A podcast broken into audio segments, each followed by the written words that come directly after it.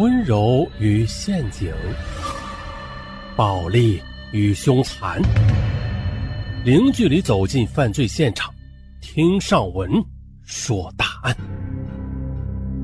本节目由喜马拉雅独家播出。本期的情感单，咱们来说一起关于生活压力而引发的自焚案。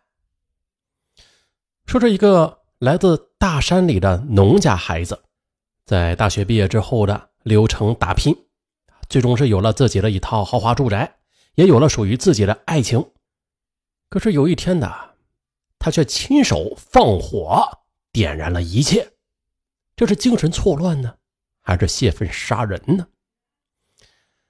咱们从头说。陈刚，一九八四年八月出生于重庆市云阳县石家镇一个大山里的农家，父母生下他和两个妹妹，一直是靠肩挑背磨、种地、养猪羊、做苦工维持一家的生计。还有他家住的三间土坯房，也经常是冬冷夏热加漏雨水。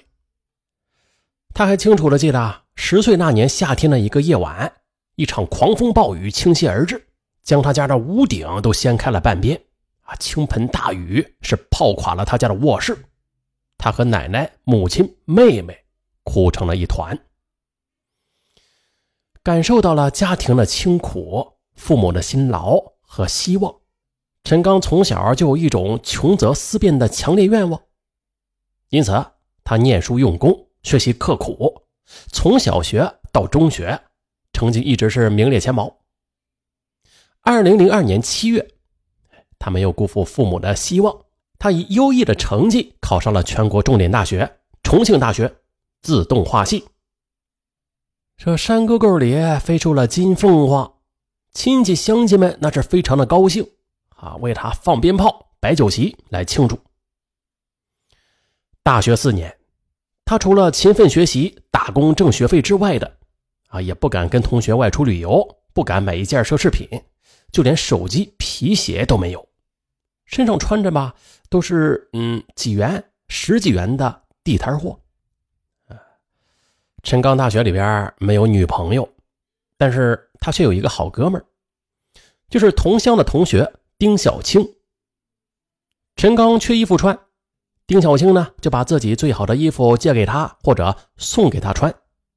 买了好吃的，必定是先分一半给陈刚。两人也是一起勤工俭学。丁小青抢着干重活、苦活，把那些轻松的活啊，就让给了体弱单薄的陈刚。陈刚生活中缺钱，然后丁小青啊就资助他。反正这四年里啊。两个人就像是亲兄弟一样，相互的搀扶着，一直走了下来。当时成千上万的大学生毕业之后的拥挤在重庆市区找工作，因此呢，可供选择的岗位就极少，竞争那是非常的惨烈。于是他和丁小青一起跑人才市场，跑各家对口的企事业单位，费尽了全力，好不容易的在高新区找到了一家私人办的。模具厂上班，两个人相互帮忙，吃苦耐劳，拼命钻研。很快，仅仅在第一年，他俩搞机床和模具的技术革新，发明创造了十多项成果，为这个私人老板创利四百多万元。老板非常高兴。二零零七年年底啊，便提拔了丁小青当了管技术的副厂长，月薪五千元。接着又提拔陈刚。当销售部的经理，月薪四千元加提成，并且给他们俩各自配发了一辆长安面包车来代步。啊，零七年那会儿啊，这工资很高了，已经日子好过了。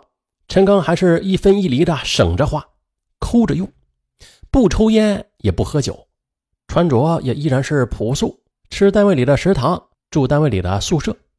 他把所有的收入啊都攒了起来。归还了念大学时的三万多元的银行贷款和亲友借款，余下的钱他攒着想买房，他呀也想在市里边安一个家。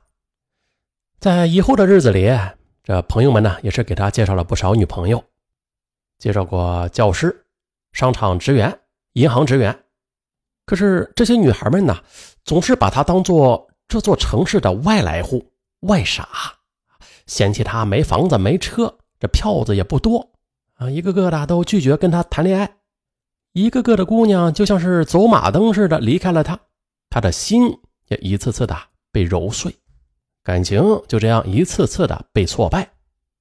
于是他就开始认识到了，有房子，嘿嘿，才有竞争的优势；有房子才有维持爱情的条件。为此，他就发了狠，一定要有自己的房子，我就不信拴不住姑娘的爱情。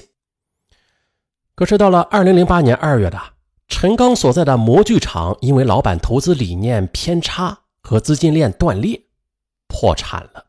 老板也是够义气啊，看在陈刚和丁小青为自己赚钱立下了汗马功劳，便给他们两人每人甩了一万元的安慰费，让他们俩啊另谋高就了。两人就这样搬离了工厂，在外就跟农民工一样。蜗居在两元钱一宿的大通铺的房内。这次下岗，更让陈刚体会到了没钱没家的无奈与尴尬。于是乎呢，他就暗暗发誓，以后找到工作之后呢，呃，就算是借钱，也要在重庆市区买套房子，安个家，好好的在这个城市里边立足。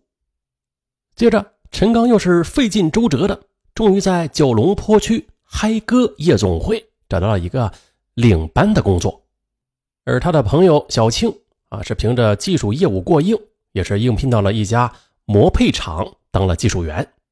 陈刚他是非常珍惜这份在夜总会伺候人的工作，挖空心思去赚钱。他帮老板卖假洋酒，他让漂亮女孩做三陪，他策划搞色情表演等等，也算是有一手啊，将这个夜总会搞的是人气火旺，夜夜暴利。终于的，他的努力也是得到了夜总会老板的赏识，提拔他做了总经理助理。哇，这下带劲了！每晚客人给他的小费加上老板的工资，竟然就超过了八百元。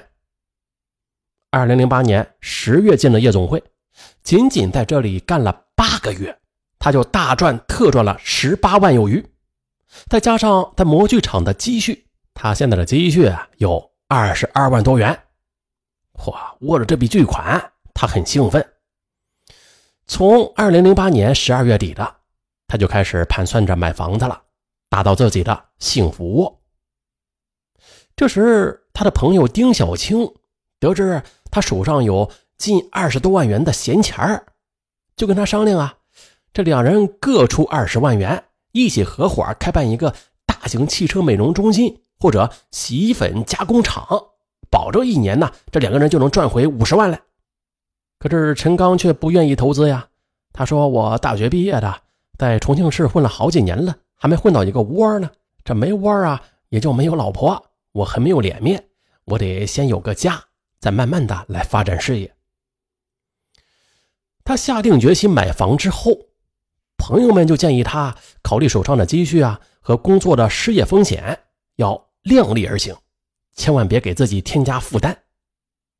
有朋友就建议他买一套便宜一点的二手房，或者买一套经济适用的小户型。可谁知他根本就听不进好友们的建议，反而选择在闹市区最舒适、漂亮的啊，这楼盘最大、最豪华的博美春园，买了一套一百二十多平方米的三室两厅的商品房，每平方米是高达六千九百元。在现在的话，这价格算是便宜的啊，但是在当年，哇，那就是高价了。